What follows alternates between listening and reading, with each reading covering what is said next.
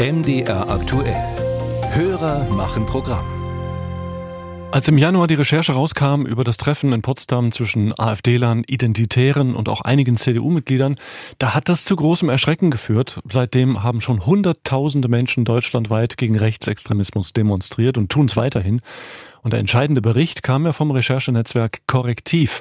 Genau darum geht's bei der Frage, die unser Hörer Peter Böhnecke aus Haldensleben uns geschickt hat, nämlich Warum waren bei so einer brisanten Story nicht etablierte Medien die ersten, die berichten, also die großen Zeitungen zum Beispiel, oder eben auch der Verfassungsschutz? Was hat denn der gewusst? Stefan Kloss ist dem mal nachgegangen.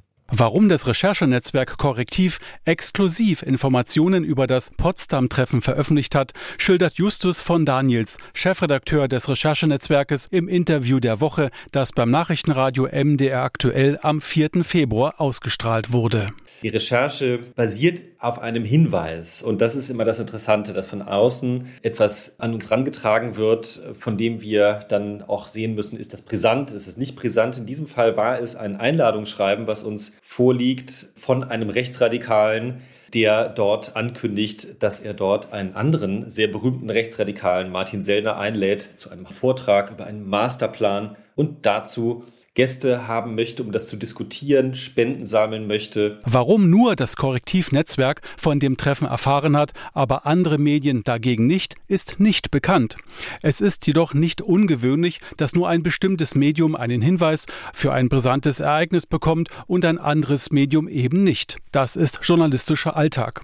Seit 2017 kooperiert Facebook mit Korrektiv, das als sogenannter Faktenchecker Beiträge überprüft, die von Facebook-Nutzern als als Fake News gemeldet wurden.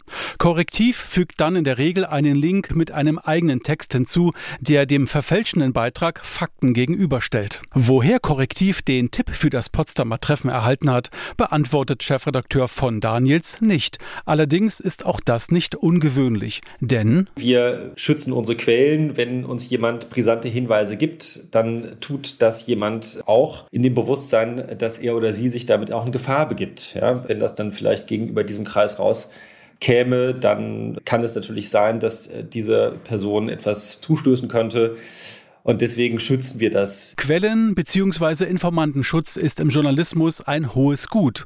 Deshalb gilt für Journalisten zum Beispiel vor Gericht auch ein sogenanntes Aussageverweigerungsrecht, meistens wenn sie Quellen schützen müssen.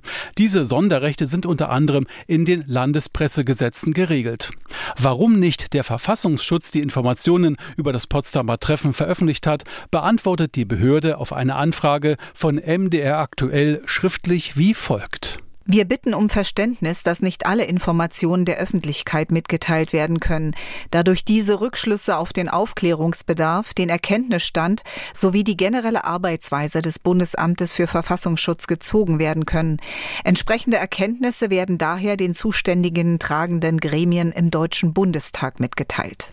Das Bundesamt für Verfassungsschutz weist darauf hin, dass aus dieser Beantwortung keine Rückschlüsse auf eine Beobachtung der Potsdamer Ereignisse gezogen werden könne. Weiter heißt es, sofern eine Weitergabe von Informationen an die Öffentlichkeit möglich ist, geschehe das über die Presse- und Öffentlichkeitsarbeit der Behörde.